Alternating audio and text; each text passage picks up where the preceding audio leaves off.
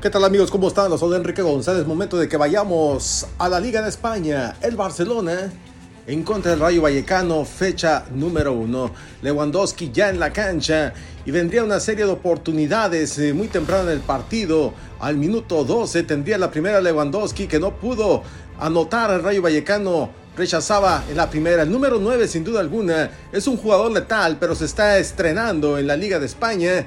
Y bueno, así quedaba 0-0 todavía, nos íbamos al minuto número 13, vendría otra más por parte del Barcelona, pero el Rayo Vallecano siempre estuvo bien parado detrás, ahí en, en el área chica.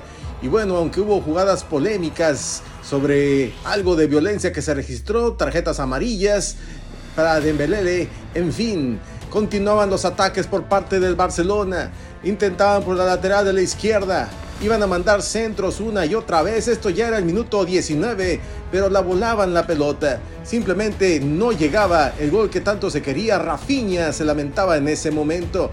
Vendría otra más. Otra vez Lewandowski tendría que ir más afuera para habilitar a Dembélé. Vendría después al minuto 33 una jugada más por parte de este Barcelona que se está adaptando, se está adaptando bien.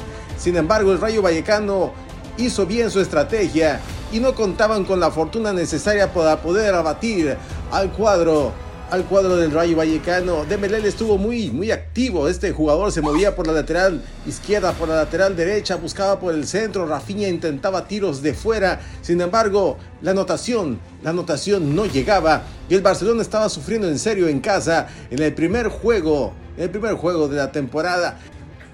El partido agonizaba, parecía que vendría el gol de la victoria, pero les anulan por fuera del lugar de Dembélé. Después Busquets, Busquets fue expulsado también. Esto ya cuando el partido estaba a punto de terminar, quizás por desesperación.